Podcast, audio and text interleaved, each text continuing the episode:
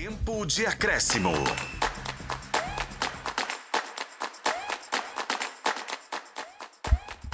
Tempo de acréscimo que repercute o empate entre Brasil e Venezuela por 1 a 1 na terceira rodada das eliminatórias para a Copa do Mundo, eliminatórias sul-americanas. O Brasil perde o 100% de aproveitamento logo na rodada 3, abriu o placar com Gabriel Magalhães no segundo tempo, mas viu Eduardo Bedio de bicicleta, né, uma puxeta dentro da área, empatar o jogo com assistência do Savarino. Neymar deu assistência no gol do Brasil cobrando o escanteio, foi de cabeça com o Gabriel Magalhães. 11 horas e 37 minutos, os jogadores da seleção seleção brasileira deixando o campo, o Neymar deixava o campo rumo ao vestiário e atiraram um pacotinho de pipoca nele. Jogaram uma pipoca ali no Neymar, na entrada dele para o túnel. E o Neymar agora já no vestiário, assim como a maioria dos jogadores da seleção do Brasil. Princípio de confusão, né? Acabou marcando este fim de jogo, mas tudo apartado, tudo ok agora, viu, Edivaldo Miranda? Tudo ok. Jogadores do Brasil e também da Venezuela vão em direção ao vestiário, alguns inclusive ainda conversando né, com a detentora dos direitos de transmissão. E teve essa situação né, complicada ali que alguns torcedores da própria seleção brasileira jogaram umas pipoquinhas no atacante brasileiro, o Neymar. Que situação, né? Bom, maioria aplaudiu, né? Mas teve quem é, jogasse a pipoca no Neymar também nessa reta final aí do jogo torcida da Arena Pantanal compareceu, vai deixando agora o estádio aos poucos e a seleção brasileira fica neste empate diante da Venezuela. Tivemos melhor em campo na Arena Pantanal hoje, Dimar Oliveira? Olha, eu gostei do Osório. Boa. Achei que ele tirou quase todas por ali e tal. É, achei o belo a entrada dele também interessante. Fez um gol belíssimo de bicicleta e tudo mais, mas eu vou ficar com o Osório. Sabe que lá em Tabira tem uma avenida que chama Osório, né? É mesmo. Se fosse na Venezuela, ela estaria interditada, porque tem um, uma barreira que é esse, esse Osório esse, zagueiro. Ele foi mesmo. Ninguém passa nessa avenida, mesmo. ele não. Foi. Ele foi hoje. Osório é o voto da Dimar Oliveira. E o seu, Edivaldo Miranda? Eu gostei muito do Rincon, é, volante do Santos, que saiu machucado, também jogou muito bem. Concordo com a Dimar, o Osório tirou tudo. Jogou muita bola, mas não tem como não premiar o Belo, porque foi um gol assim de rara felicidade, viu? Um golaço de bicicleta, por isso eu vou votar nele. Então eu vou votar no Savarino, que eu gostei da assistência, gostei, achei que ele entrou e mudou a história do jogo também. E aí vocês, internautas, pelo WhatsApp ou pelo YouTube do Tempo, podem é, definir aí quem foi o melhor em campo. Isso significa que a Dimar escolheu um zagueiro da Venezuela, o Edivaldo escolheu um volante da Venezuela, eu escolhi um atacante da Venezuela. Um de cada setor, só jogadores da seleção venezuelana. Por quê, Dimara? Porque o Brasil foi muito mal, né? O Brasil errou tudo, de fundamentos, tudo, tudo. Escanteio, chutes a gol, Nada deu certo para o Brasil hoje. Taticamente não funcionou em nenhum momento. O, o, primeiro tempo a gente acha, né, fica com a ilusão de que foi mais movimentado, porque obviamente com um fôlego maior a seleção brasileira foi mais para cima da Venezuela, né? Tentou mais, buscou mais uh, sair da marcação, mas em nenhum momento realmente conseguiu. Né? Então, assim, eles encurtaram o espaço, fizeram o trabalho dele. Eles fizeram exata, exatamente o trabalho proposto pelo treinador. Né? Somos uma seleção, eu ainda comentei sobre isso. É, somos uma seleção defensiva, saímos na boa no contra-ataque, ponto, acabou. E acabaram com o Brasil em termos de marcação. Ah, mas é inferior. Gente, é esquema de jogo esquema de jogo. Pode ser defensivo, pode ser ofensivo. No caso deles é mais defensivo. Em alguns momentos foi mais ofensivo que o Brasil, inclusive. É, então, realmente, olha, eu não entendi o que foram esses treinamentos, ou os dois treinamentos que o Fernando Diniz conseguiu é, fazer com a seleção brasileira, porque não houve acerto, né? Não houve acerto de meio campo, não houve acerto defensivo, não houve principalmente acerto ofensivo, né? Achei que em muitos momentos ali Vini, Júnior e Neymar já não estavam dando certo no primeiro tempo, né? Não se encontravam, não se achavam, não conseguiam tabelar. É, então, acho que é por isso, é porque realmente o Brasil não jogou bem. Hoje, tecnicamente, o Brasil foi muito ruim. 11 horas e 41 minutos, você ia falar, Ed? Sim, até para você distribuir a bola para Edmara comentar, a gente tem essa situação do Ancelotti, né? Que já é dado como certo como treinador para assumir a seleção brasileira, é o que corre nos bastidores da CBF.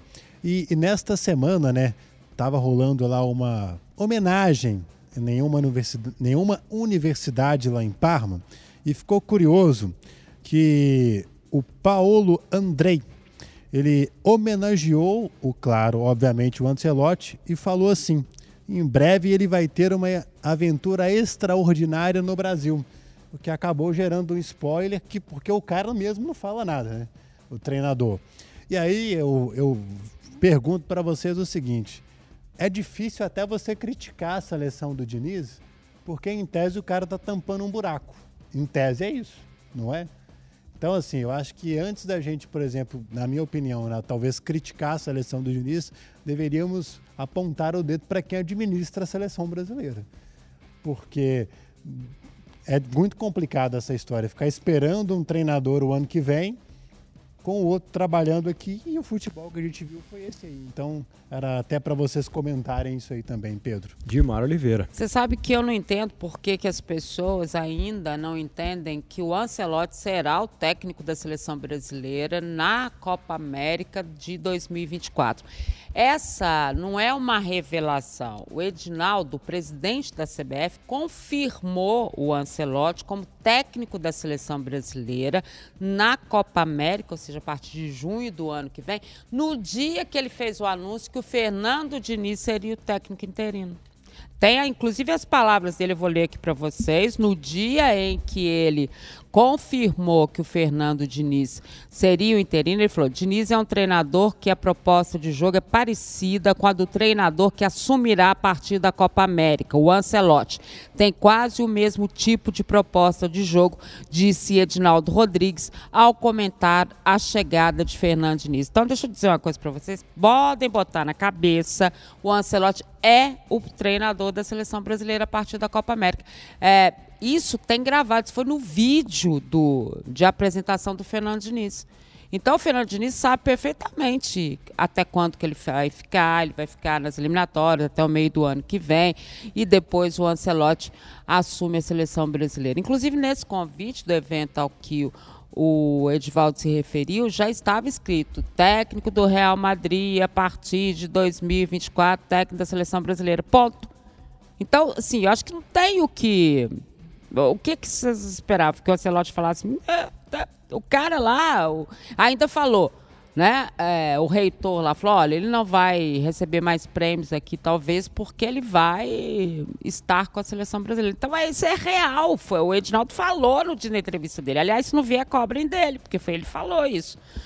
É, é, é uma verdade da seleção brasileira hoje. Todo mundo sabe disso né, dentro da CBF. Então não é nada de, ó, oh, talvez, se, porque, e se o Fernando Diniz ganhar a Libertadores, for bem na, nas eliminatórias, como é, que fica, como é que fica, eu não sei.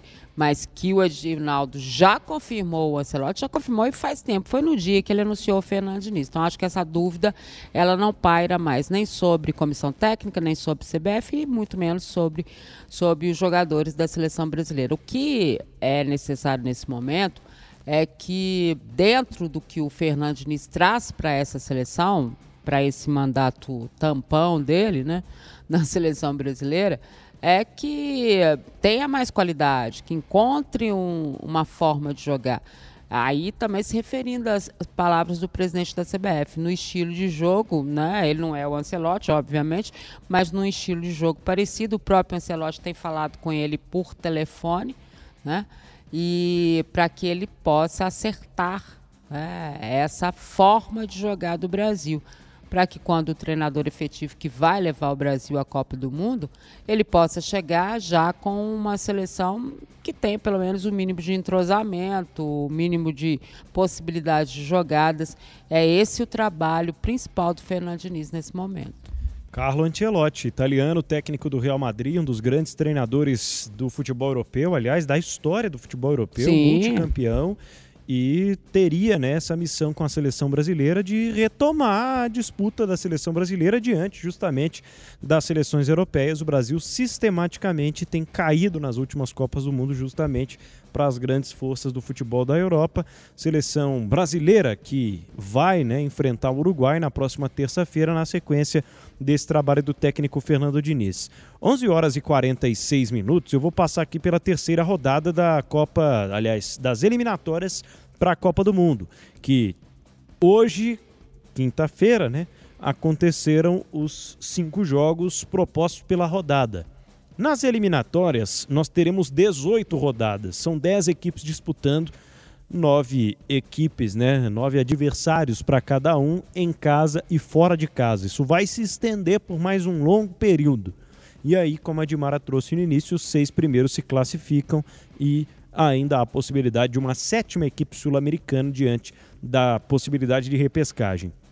Bom, é, Uruguai e Colômbia, jogo que aconteceu na Colômbia mais cedo. O Camídio Vargas foi expulso, inclusive, no fim do jogo, mas com gols do Uribe e do Rames Rodrigues, jogador do São Paulo, a Colômbia empatou com o Uruguai, que fez com o Matias Oliveira, e o Darwin Nunes, do Liverpool, empatou no último minuto, né, nos pênaltis ali, nos acréscimos. Colômbia perdeu um caminhão de chances e aí o Uruguai também tinha perdido algumas ao longo da partida fez de pênalti com Darwin Nunes, que empatou o jogo. Tivemos também Bolívia e Equador na Bolívia. Rodrigo Ramádio fez o gol da Bolívia, os gols do Equador de Kendry Paes e Kevin Rodrigues. 2 a 1 para a seleção equatoriana, com uma importante vitória fora de casa. O Equador vence a segunda, começou com menos 3 pontos por conta da punição da FIFA, mas se recupera. Tivemos a seleção da Argentina mais cedo, com Messi saindo do banco e entrou no segundo tempo. O Messi que vinha se recuperando de uma lesão lá no Inter Miami vive um dilema, né, de onde vai jogar durante os meses de paralisação da MLS.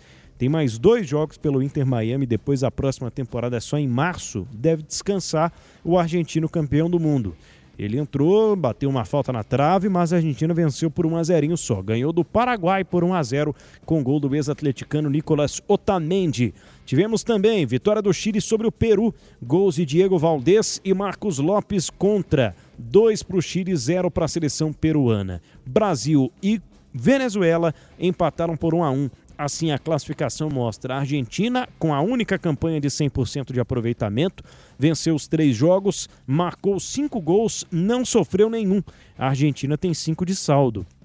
Lidera com nove pontos, enfrentará o Brasil na rodada 7, né? Aliás, na rodada 6, perdão. Brasil e Argentina no dia 21 de novembro, 9 e meia da noite. Jogo no Maracanã, como a Dimara falou ao longo da nossa transmissão. Aí é o seguinte: o Brasil é o segundo com sete pontos depois desse empate de hoje. A Colômbia, terceira com cinco pontos. Uruguai, Chile e Venezuela têm uma vitória e um empate, quatro pontos cada.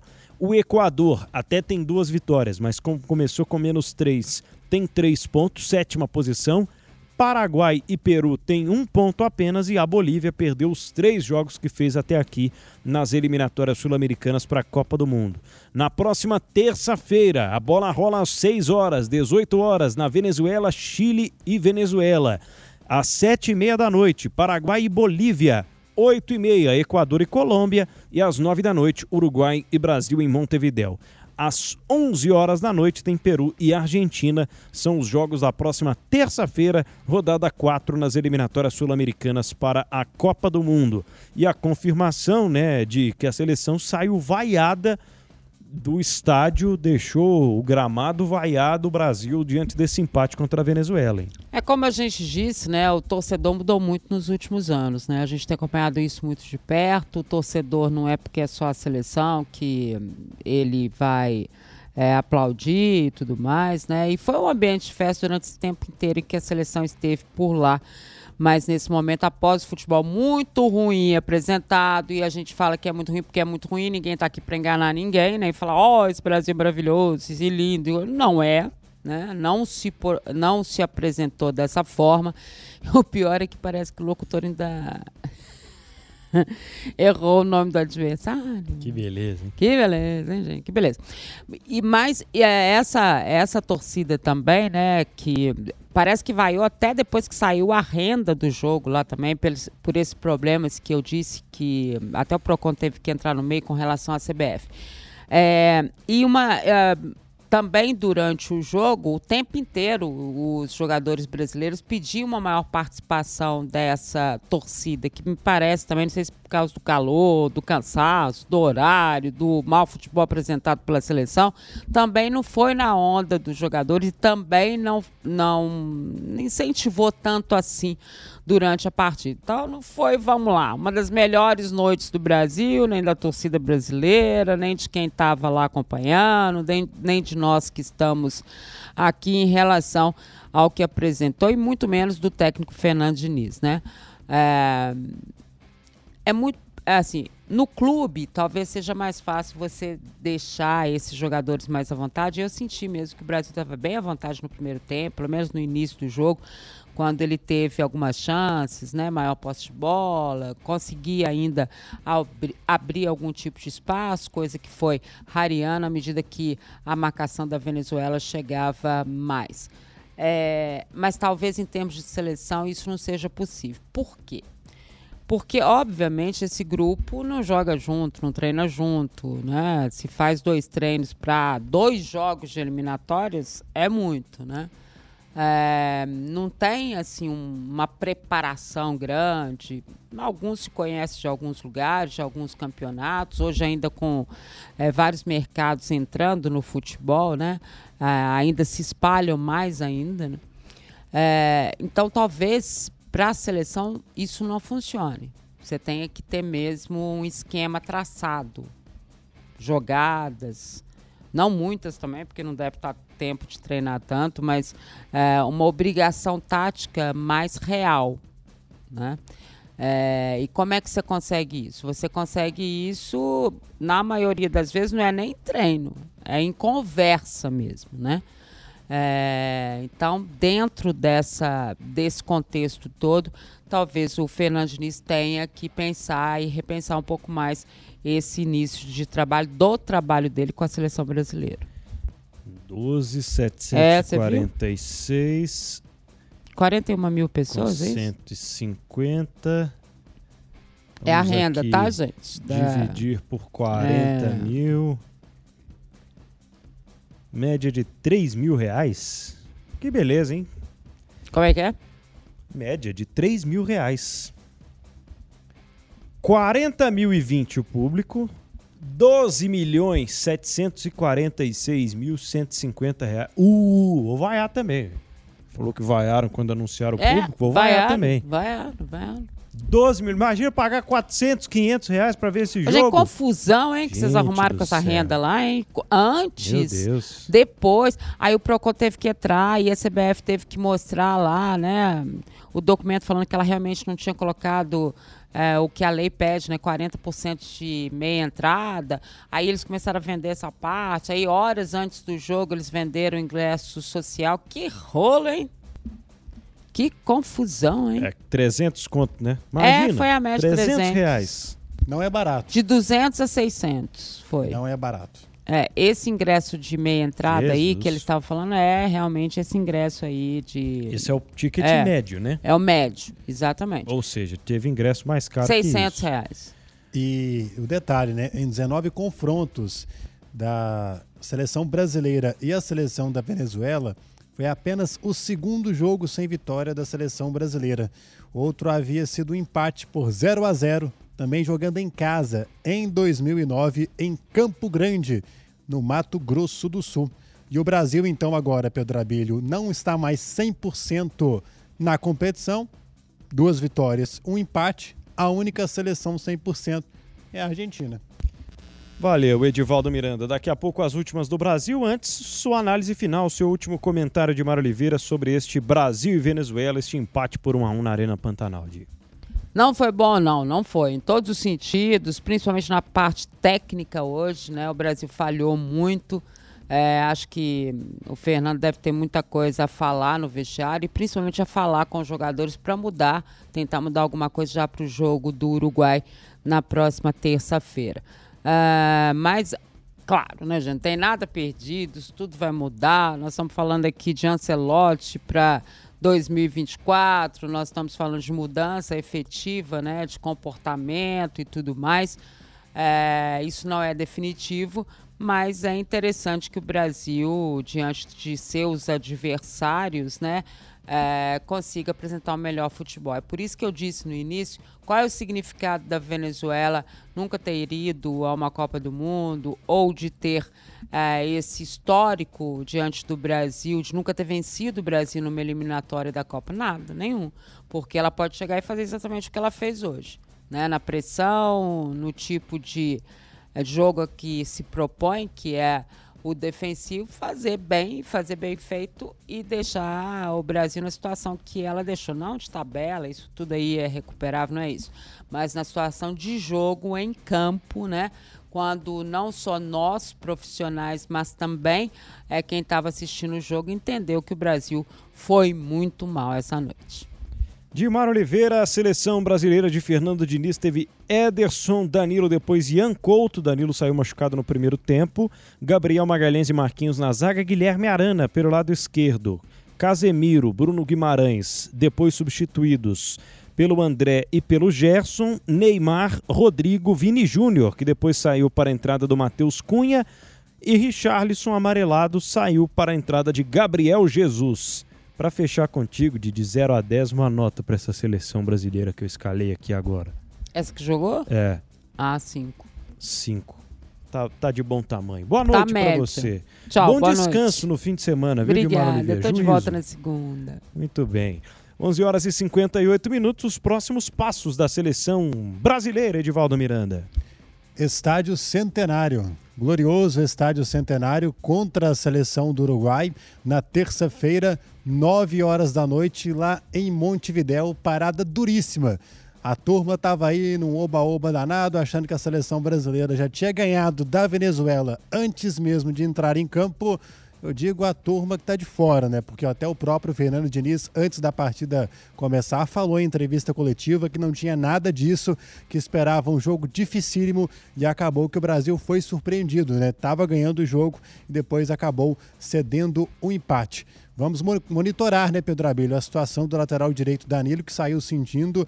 Vejamos se terá condições. Se não for ele, tem aí o glorioso, o Ian Souto, para poder assumir a posição e enfrentar o Uruguai na próxima terça-feira. Forte abraço para você, Pedro Abelho, e também para o nosso ouvinte. Valeu, valeu, Edivaldo Miranda. Um abraço para você também. A gente agradece a todo mundo que esteve na audiência aqui da FM O Tempo e mais uma jornada O Tempo Esportes e no nosso tempo de acréscimo. Ah, agradecer a você que participou no 988 100 917 e no youtube.com barra O Tempo. Programação esportiva desta sexta-feira, às 11 da manhã, Barba, Cabelo e Bigode, com toda a turma Futebol e Zoeira, certamente vão cornetar essa seleção. 5 da tarde, o Rafa Leal volta com o Tempo Esportes, com o nosso time de comentaristas, atualizando o futebol mineiro e falando também sobre o que vem por aí no fim de semana. Eu, Pedro Abílio, contei a história de um para o Brasil, um para a Venezuela, com reportagens de Edivaldo Miranda e comentários de Dimara Oliveira. Mesa de áudio, Diego Urbano e Yuri Felipe. Na central técnica, Jader Júnior e Alessandro Penido. Na live, Iago Lemos. Na gravadora, Clécio Guedes. A coordenação técnica de Carlos Penido. A coordenação de esportes de Fred Jota. Direção executiva de Heron Guimarães. Você fica com a Madrugada ao Tempo. Um forte abraço